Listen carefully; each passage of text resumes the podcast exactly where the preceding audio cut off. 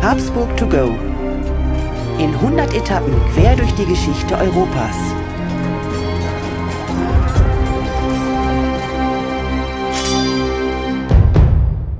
Hallo und herzlich willkommen bei Habsburg to go, der etwas andere geschichtliche Reisebericht. Wir reisen in 100 Etappen auf den Spuren der Habsburger. Wir, das sind Markus Knapp und mein Name ist Thomas Kug. Hallo Thomas. Markus, herzlich willkommen zu einer weiteren Folge und Reise durch die Geschichte der Habsburger. Ja, schön, dass wir wieder was aufnehmen. Und heute entführe ich dich an einen Ort, Thomas, den du, da bin ich mir relativ sicher, noch nicht kennst. Und zwar ins Stift Heiligenkreuz im Wiener Wald.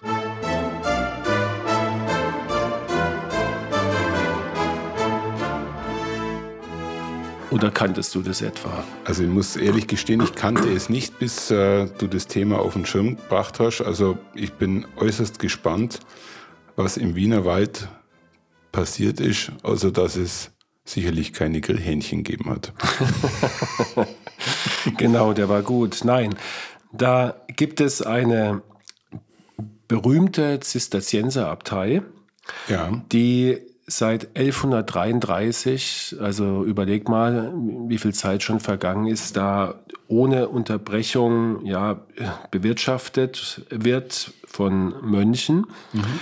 Ähm, es ist eine Grablege, eine berühmte Grablege der Babenberger. Die haben ja auch entfernt mit unseren Habsburgern zu tun, weil sie eigentlich, kann man sagen, als, als die Vorläufer von den Habsburgern in in Österreich zählen und äh, die Habsburger sie auch beerbt haben. Ja. Ähm, wenn auch unfreiwillig. Aber ich, ich wollte ja. gerade sagen, so ganz ohne war das glaube ich nicht, aber. Genau, beerbt war jetzt, glaube ich, günstig für Habsburg ja. ausgedrückt. Sie haben sich einfach genommen, ja, als die Zeit günstig war. Und äh, sind, deswegen sind auch zwei Enkel von, von unserem Rudolf I. Du erinnerst dich an unsere allererste Folge, wo wir ihn äh, behandelt haben, sind dort begraben. Und dieses Stift hat also über Jahrhunderte große Bedeutung gehabt bei den Zisterziensern und aber auch generell in der, in der katholischen Welt und wurde deswegen auch äh, in der Neuzeit von berühmten Persönlichkeiten wie Papst Benedikt XVI. persönlich besucht. Also das zeigt einfach nochmal, dass das jetzt hier nicht ein in Anführungsstrichen normales Kloster ist. Es liegt äh, im Wiener Wald, mhm. 15 Kilometer westlich von Wien. Man kommt von Wien aus da ganz bequem hin. Es ist eine wunderschöne Autofahrt, äh, ein halbes Stündchen von der Innenstadt raus ähm, sehr ja, romantisch gelegen, äh, umgeben von Wald und Wiesen, äh, fast so wie so ein, wie so ein Forsthaus, mhm. äh, anmutend, ähm, wenn man da drauf zufährt. Ja, das äh, kurz zu dem Ort von heute. Ja, Markus, dann stellt sich natürlich für uns wieder die spannende Frage. In dem Fall ähm, eigentlich eine spezielle Frage, weil wir sind im Hoheitsgebiet der Habsburger. Also wir können uns vorstellen, dass es äh, irgendwo einen Bezug zu den Habsburgern gibt, aber ich glaube hier und jetzt gibt es einen sehr speziellen Bezug zu den Habsburgern. Natürlich. Und äh, da bin ich jetzt mal sehr gespannt drauf. Ja, weil dieses äh, Stift liegt äh, unmittelbar in der Nachbarschaft von einem ganz berühmten Habsburger Ort, also zumindest für die, die sich mit Habsburg schon beschäftigt haben, und zwar Meierling. Meierling. Ich, also ich wäre jetzt gespannt wie Flitzebogen, ob unsere Zuhörerinnen und Zuhörer mit Meierling ad hoc was anfangen können. Erzähl mal ganz kurz, hol uns mal ganz kurz ab. Ja, also Meierling ist, ist ein ganz berühmter Ort und zwar deswegen, weil er der Tatort eines, ja, man muss sagen, Verbrechens ist, beziehungsweise eines Doppelselbstmords. Und zwar haben sich dort im späten 19. Jahrhundert, genauer gesagt 1888, der Kronprinz Rudolf und seine geliebte Baronin Wetzera das Leben genommen. Und man hat das allgemein als die Tragödie von Meierling bezeichnet. Darunter ist es auch in die Geschichtsbücher gekommen unter diesem ja, Begriff und, und Schlagzeile. Und wir streifen das aber ehrlich gesagt jetzt nur am Rande. Wir werden da natürlich nochmal eine eigene Folge machen. Das ist es auch wert. Mir geht es heute tatsächlich um das Stift Heiligen Kreuz und zwar da ganz konkret um den Friedhof, weil dort die zweite Person, die in Meierling ums Leben gekommen ist, eben diese junge Baronin Wetzerer, die ist dort begraben und deswegen entführe ich dich auf diesen Friedhof und erzähle dir ein bisschen die Geschichte von diesem Mädchen und anfangen tun wir jetzt vielleicht damit, dass uns Steffi in gewohnter Art und Weise mal ein bisschen aus dem Leben von Baronin Mary Wetzerer erzählt. Da sind wir schon mal sehr gespannt. Mary Wetzerer wurde 1871 als drittes von insgesamt vier Kindern eines aus Pressburg stammenden Diplomaten und seiner Frau, die aus einer der reichsten griechischen Familien stammte, geboren. Witzerer schwärmte wie viele Mädchen damals für Kronprinz Rudolf, den sie 1888, sie war erst 17, bei einem Pferderennen kennengelernt hatte. Nach diesem Treffen bemerkte ihr Umfeld, dass sich Benehmen und Stimmung des Mädchens auffallend veränderten. Wetzerer las täglich die Berichte der Klatschpresse, sammelte Fotos und zog Erkundigungen ein. Als ihre Mutter diese Schwärmerei bemerkte unternahm sie zur Ablenkung mit ihrer Tochter eine Englandreise. Nach einem Briefwechsel kam es vermutlich in den ersten Novembertagen 1888 zum ersten privaten Treffen mit dem Kronprinzen in der Wiener Hofburg, dem bis zum 28. Januar noch circa 20 weitere Treffen folgten. Diese Besuche waren geheim. Auch Rudolf war von dem Mädchen sehr angetan ein Aktporträt Wetzeras von einem unbekannten Maler, das heute zur Sammlung des Wiener Hofmobiliendepots gehört, dürfte auf einen Wunsch Rudolfs zurückgehen. Rudolf selbst stand vor einem Scherbenhaufen. Eine unglückliche Ehe und der politische und persönliche Dauerkonflikt mit seinem Vater führten zu einem Leben, welches durch Alkohol, Morphium und Frauen bestimmt war. Nach einem besonders schweren Zerwürfnis mit seinem Vater Kaiser Franz Josef reiste der mittlerweile an Gonorrhoe erkrankte, todessüchtige Kronprinz am 28.01.1889 in sein Jagdschloss nach Meierling, wo ihn Mary Wetzerer bereits erwartete. Dort tötete er in der darauffolgenden Nacht sowohl seine Geliebte als auch sich selbst mit einer Pistole. Markus, irgendwie sind äh, wir wieder bei einer sehr tragischen Figur und ich überlege jetzt gerade so, wenn wir jetzt mal dann die Reise abgeschlossen haben, die 100 Etappen, dann würde ich mal sagen, gehört unser Rudolf zu den Top 10 der Tragik ja. beladenen Figuren. Also für die Habsburger in jedem Fall und auch natürlich persönlich. Ähm, man kann das vielleicht auch so ein bisschen an, an Franz Josef, also Kaiser Franz Josef festmachen, ja. der wie wir in der letzten Folge schon gehört haben, erstmal den Tod von seinem Bruder verkraften musste. Dann kam mhm.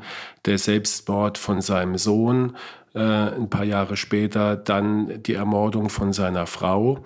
Also da reiht sich schon in, in relativ kurzer Zeit einiges aneinander, muss man sagen. Und das muss man erstmal verkraften. Und das Ganze noch in einem sehr kritischen äh, Zeitfenster, in dem es für ihn und die Habsburger generell weltpolitisch nicht so richtig gut gelaufen ist. Also in heutiger Zeit würde man sagen, er muss sehr resilient gewesen sein. Ja. Ob er es war, wer weiß. Gell? Er hat es halt einfach hingenommen, so war er ja auch erzogen. Ähm, aber du hast völlig recht. Wir, wir befinden uns ja am Ende des, des 19. Äh, Jahrhunderts und da lief es insgesamt für Habsburg und die Donaumonarchie wirklich nicht besonders gut. Man hatte zunehmende Probleme mit dem Vielvölkerstaat. Äh, jede äh, Nation in diesem, in diesem Konstrukt mhm. war eigentlich darauf bedacht, unabhängig zu werden, sich von Habsburg zu lösen. Die Italiener hatten es schon geschafft Mit Ungarn hatte man einen Ausgleich gefunden und eben diese Doppelmonarchie gegründet, damit äh, die zufriedengestellt sind. Und die Preußen haben richtig massiv Druck gemacht in dem Jahrhundert, richtig. was auch sehr viel Veränderungen herbeigeführt hat. Es gab auch in diesem Kontext militärische Niederlagen. Ja. Ja, ähm, die Schlacht bei Königgrätz, ja, ein sozusagen Katastrophe. Ja, ein, ein, Katastrophendatum ja, für Habsburg. Ähm, ich meine, es war 1862, ich bin mir nicht ganz sicher. Also auch ungefähr in dieser Zeit. Es äh, gab aber auch andere äh, militärische Rückschläge, gerade gegen die Italiener. Und letztendlich war der Kaiser Franz Josef unfähig, das Reich grundlegend zu reformieren. Das ja. muss man aus heutiger Sicht sagen. Er hat auch sehr viele Fehler gemacht. Er war sehr konservativ. Mhm. Ja. Und er hat unter anderem auch Probleme mit seinem Sohn Rudolf gehabt. Und eigentlich, wenn man, ich weiß nicht, ob du diese Gedankenmodelle in der Geschichte auch ab und zu machst, äh, was wäre, wenn? Ich glaube, Rudolf war wirklich hervorragend ausgebildet und äh, kann sich schwer vorstellen, wie die Geschichte vielleicht etwas anders verlaufen wäre, wenn er als Thronfolger Folger wirklich auch noch zum Zuge gekommen wäre. Ja, Aber mit Sicherheit ganz anders. Also Rudolf war 1858 geboren. Er war also, als er gestorben ist, ein, ein junger Mann oder noch ein junger Mann. Er ja. hat eine sehr, sehr gute Erziehung, wie, wie es üblich war, erhalten. Er war sehr gebildet. Ja. Aber er war halt ein liberaler Geist. Ähm, mit zunehmendem Alter haben sich dann seine politischen und weltanschaulichen Ansichten wirklich elementar von seinem Vater unterschieden. Unter anderem auch durch seine Nähe zu Ungarn. Die Ungarn mhm. waren dem Franz Josef immer ein Dorn im Auge. Seine liberale Grundhaltung, die hat den Franz Josef einfach gestört. Und deswegen hat er ihn auch an dem Alltagsgeschäft ja einfach nicht teilhaben lassen, hat ihn, hat ihn sozusagen davon weggehalten.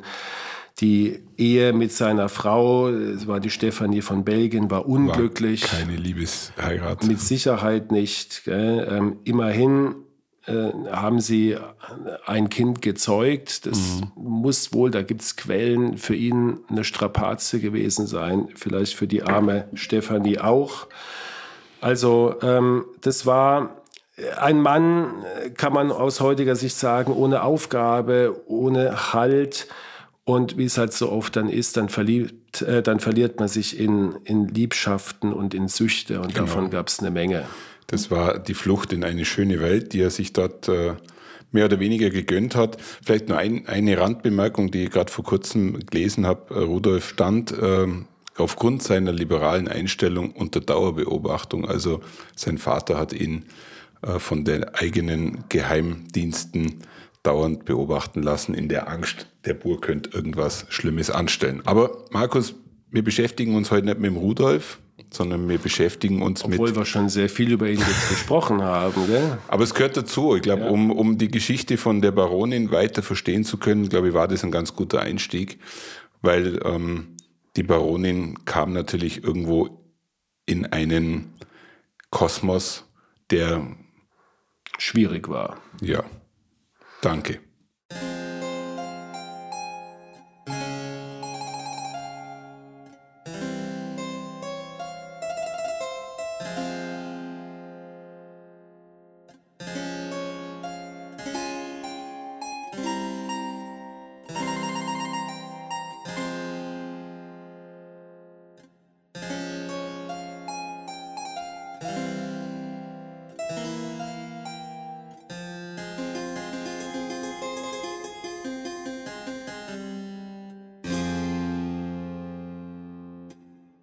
Ja, ich habe mich bei der Vorbereitung von dieser Folge gefragt, Thomas, wieso begeht so ein junges Mädchen Selbstmord in dem Alter? Ja, und zwar ein Mädchen, dem eigentlich, muss man sagen, die Welt offen stand. Sie kam aus einer der reichsten Familien ja. überhaupt in der Donaumonarchie, haben wir schon gehört.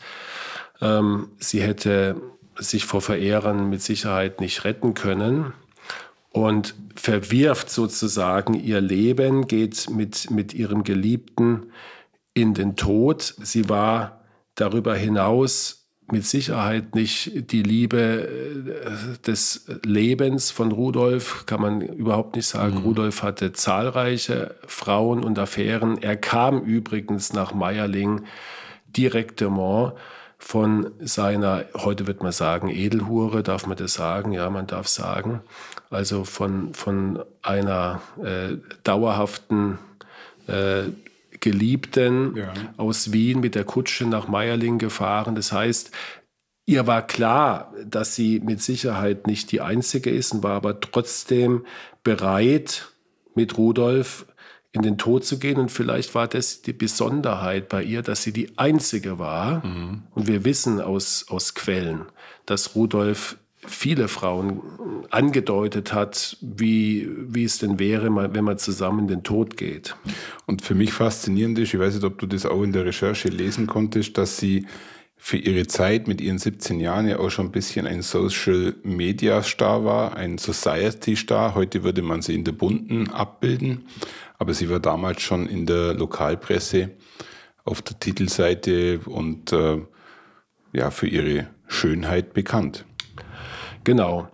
Und ähm, was man auch noch sagen muss, vielleicht auch um, um diesen Selbstmord zu verstehen, es war ja damals so ein bisschen das romantische Ideal, dass man eben mit seinem Geliebten in den Tod geht. Gell? Es ist also ja. Thema von zahlreichen künstlerischen ähm, Darbietungen. Es ist, ist, ein, ist es ein Opernsujet zum Beispiel.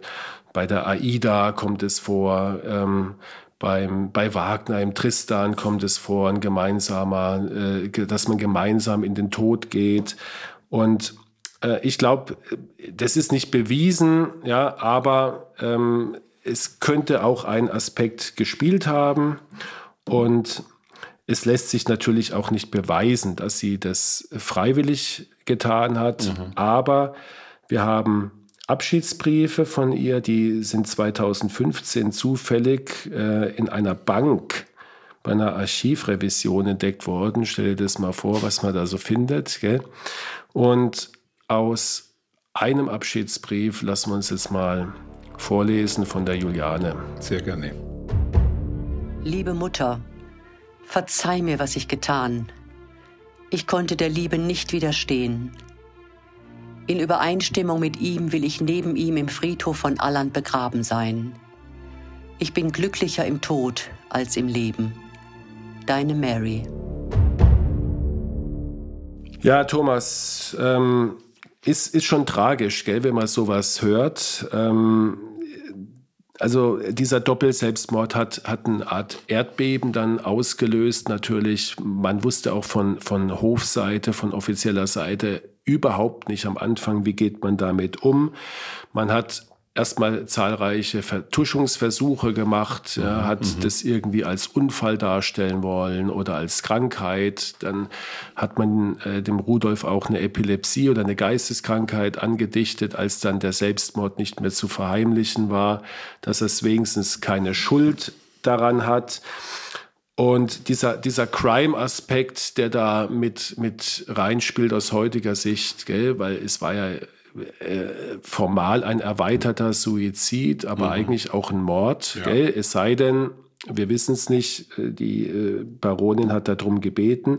Also es wird auf alle Fälle ein Mythos aus Meierling und ähm, bis zum heutigen Tag. Und kannst du in diesen Mythos jetzt ein bisschen Licht ins Dunkel bringen? Ist es jetzt gesichert, dass es ein Mord war oder kein Mord war? Wie ist denn da der aktuelle Kenntnisstand dazu? Also wie gesagt, gesichert ist nichts. Wir haben ja keine, keine Zeugen oder, oder sonstige äh, eindeutige Abschiedsbriefe, die in die Richtung gehen, aber die Indizien und die äh, Abschiedsbriefe, es gibt auch übrigens einen von Rudolf, zeigen eindeutig in diese Richtung erweiterter Suizid bzw. Doppelselbstmord.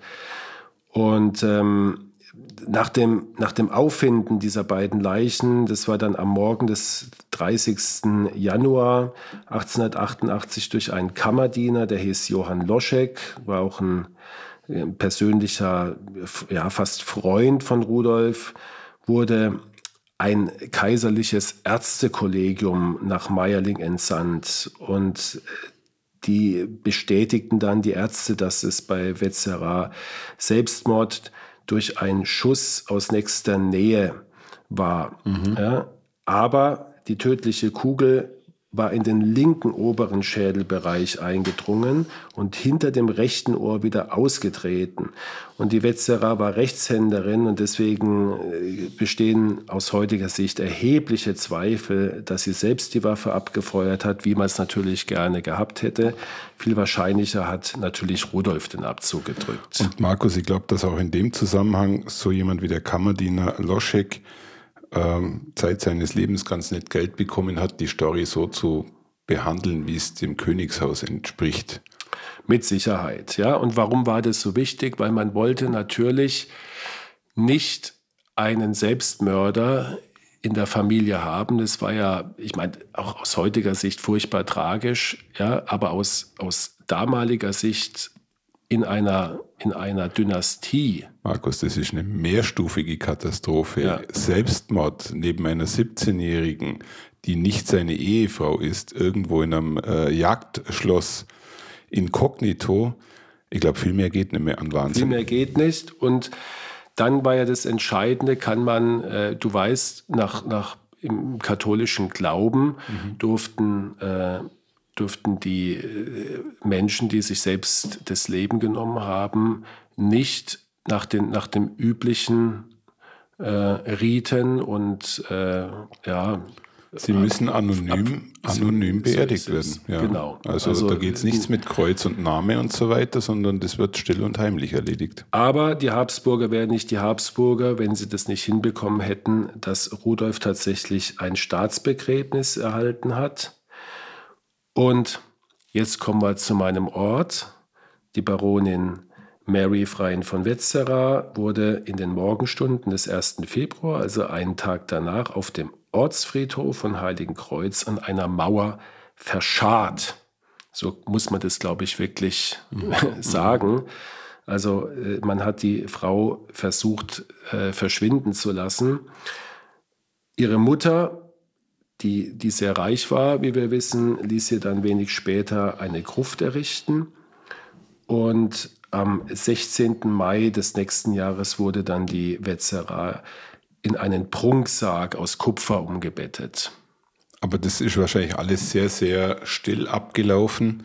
Also über die äh, Baronin gab es wahrscheinlich nicht mehr viel, was geschrieben wurde. Die ist totgeschwiegen worden. So ist es. Also da gab es gar nichts mehr. Wie man es heutzutage ja zum Teil auch noch macht. Ja, ja.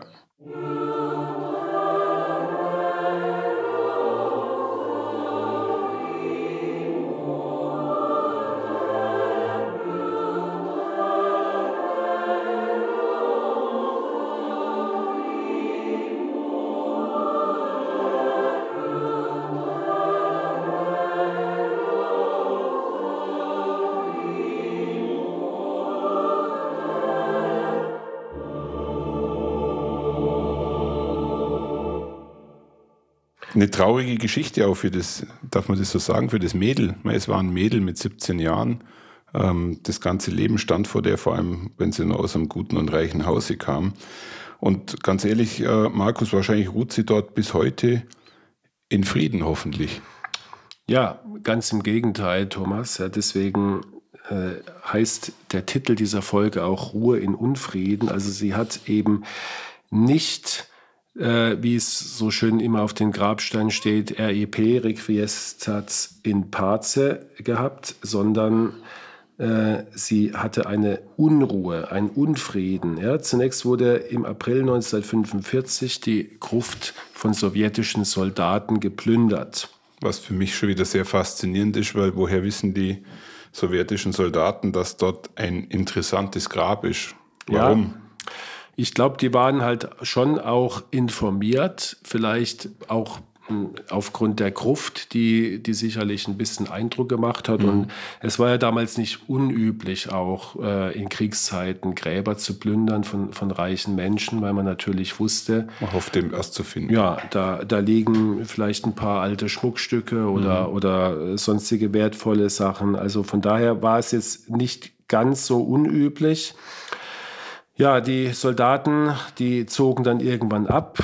Die, die Schäden wurden erstmal nur oberflächlich behoben und äh, erst weit über zehn Jahre später, 1959, kam es zu einer Neubestattung. Und dabei wurden dann die sterblichen Überreste von der Wetzerei in einen neuen Zinnsarg umgebettet, der dann auf Eisenträgern über dem alten Sarg platziert wurde. Mhm.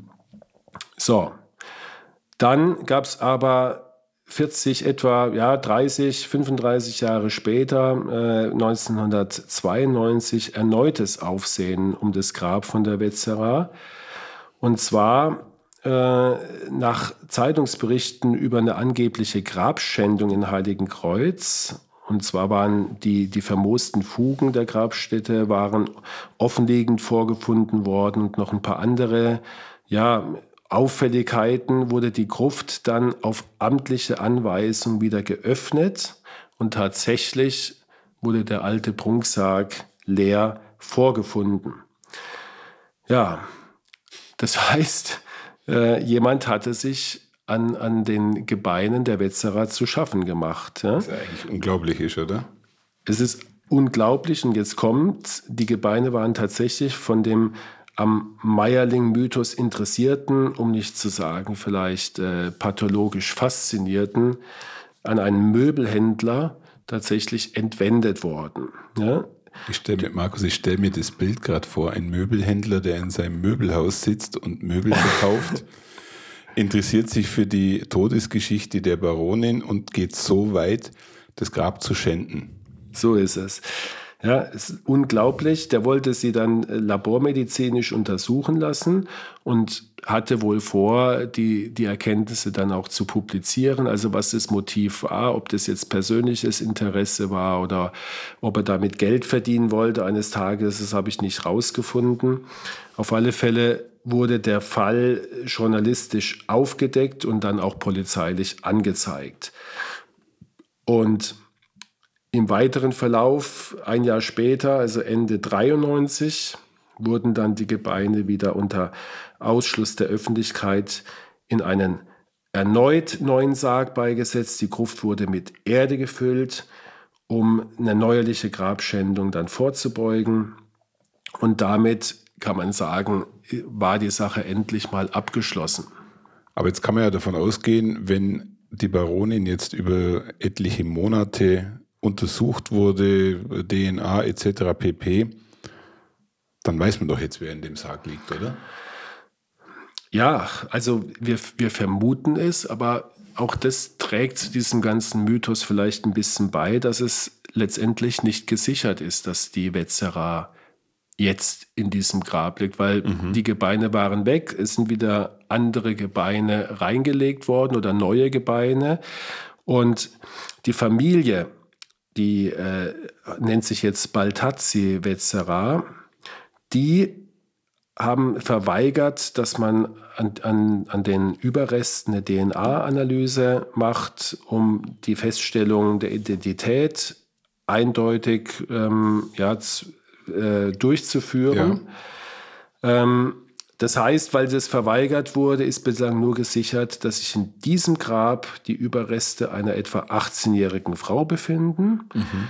deren Liegezeit etwa 115 Jahre beträgt und deren Schädel zwei Durchschusslöcher, also mit Kugeleintritt und Kugelaustritt, aufweist. Also ist von der Kleidung noch ein bisschen was erhalten geblieben, dass man da noch Rückschlüsse ziehen ja, kann? Ja, die Kleidung wurde aber auch noch ein bisschen erhalten und entspricht auch der damaligen Zeit äh, und stammt auch, das hat man herausgefunden, aus einem Wiener Modegeschäft, bei dem die Familie Wetzerer damals einzukaufen pflegte. Außerdem hat man an den Haaren Schmauchspuren aufgewiesen. Mhm. Also ich würde mal sagen, es es müsste schon mit dem Teufel zugehen, wenn das nicht die Wetzera ist, die es heute da liegt. Aber wie gesagt, es ist nicht bewiesen. Und äh, nebenbei wurde dann ein paar Jahre später auch noch der, dieser Kupferprunkssarg, der, der damals verschwunden war, den hat man auch wieder gefunden. Ja? Mhm. Und den hat man dann restauriert und den kann man heute in dem Museum, das da angegliedert ist, äh, kann man den besichtigen. Also wer da eintauchen möchte, der hat da genug Gelegenheit, an diesem mystischen und, und mysteriösen Ort ein bisschen ja, auf Entdeckungsreise zu gehen.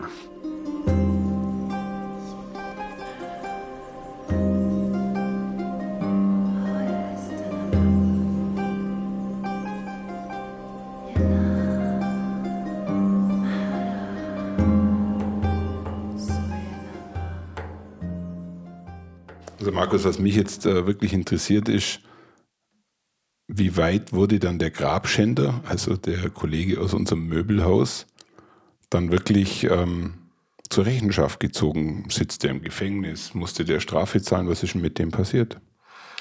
Ja, also der ist, ist eigentlich glimpflich davongekommen. Er hat, er hat äh, die Tat als Entführung bezeichnet. Mhm. Er ist auch witzig, ja. Mhm. Ähm, ja. Entführung einer Leiche findet man jetzt, glaube ich, auch nicht so häufig bei Staatsanwaltschaften. Ähm, er, hat, er ist nicht angeklagt worden. Äh, die Staatsanwaltschaft hat auf eine Anzeige verzichtet, ähm, aber er musste in einem Zivilprozess Schadensersatz zahlen wegen schweren Diebstahls, dauernder Sachentziehung mhm. und Stören der Totenruhe. Ja, also er, er ist er ist verurteilt worden. Er ist verurteilt worden, aber er ist, er ist Und Die Schadenersatzsumme war dann überschaubar. Ja, das waren ungefähr 2000 Euro aus heutiger Sicht. Gell? Markus, ich würde gerne mal ganz kurz einen Schwenk zum Rudolf machen in die Kapuzinergruft. Wenn dieses Thema so interessant ist für die Öffentlichkeit und für den einen oder anderen, dann wird doch wahrscheinlich auch das Grab vom Rudolf besonders gesichert sein. Nein, es ist äh, überhaupt nicht besonders gesichert. Okay. Er liegt dort äh, meines Erachtens, du warst, glaube ich, äh, vor ich, kurzem ich da. War vor kurzem drin, ja. Ähm, er liegt da neben seinen Eltern. Ja. Ich glaube, im gleichen Raum. Ist im gleichen Raum. Und er liegt sehr bescheiden. Sein Sarg ist sehr bescheiden. Mhm. Ähm, und ja. Aber die Familie verweigert wahrscheinlich auch äh, eh und je, dieses Grab zu öffnen, um, um vielleicht an der Stelle nochmal Klarheit zu kriegen. Richtig, ja. genau. genau. Da okay. wird es auch, auch sicherlich, ja, ich meine, man, man weiß es nie, aber ich kann mir nicht vorstellen, dass da nochmal äh, eine Akte geöffnet wird. Ein Cold Case. Ein, ja. du, Markus, mir fällt gerade auf, das ist unser erster True Crime Podcast. Falsch.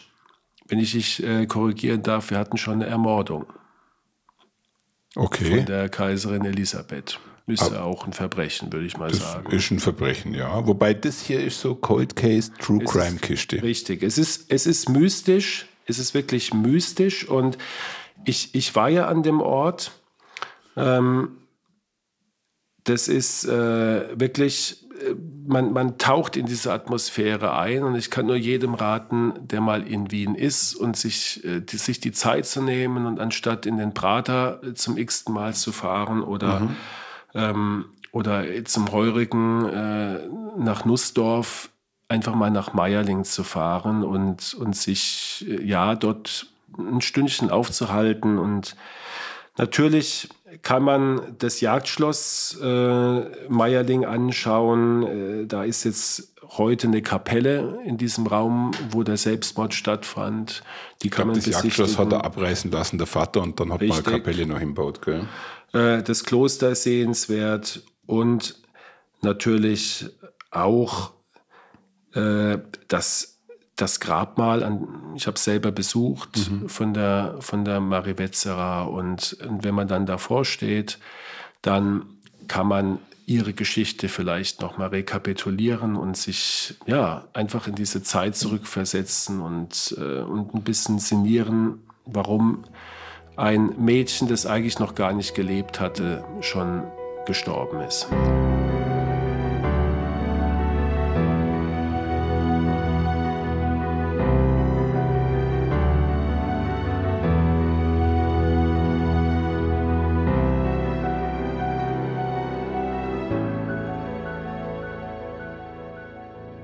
Markus, sehr spannende Geschichte, sehr unerwartete Geschichte, ähm, die mich danach wirklich nochmal motiviert, vielleicht im YouTube-Kanal mal zu gucken, ob es dazu eine Doku gibt.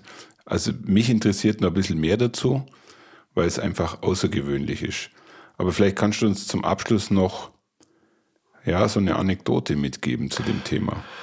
Ja, vielleicht nicht unbedingt eine Anekdote. Ich habe es ja vorhin schon ähm, erwähnt, dass zu der damaligen Zeit das äh, ja fast so ein bisschen eine Mode war, so ein Doppelselbstmord oder, oder dass man für den anderen in den Tod geht. Und ähm, wer sich für Opern interessiert, ich habe es vorhin schon angedeutet, der sollte oder der erkennt Parallelen zu der AIDA, die ist 1870 komponiert worden, also äh, etwa 20 Jahre zuvor.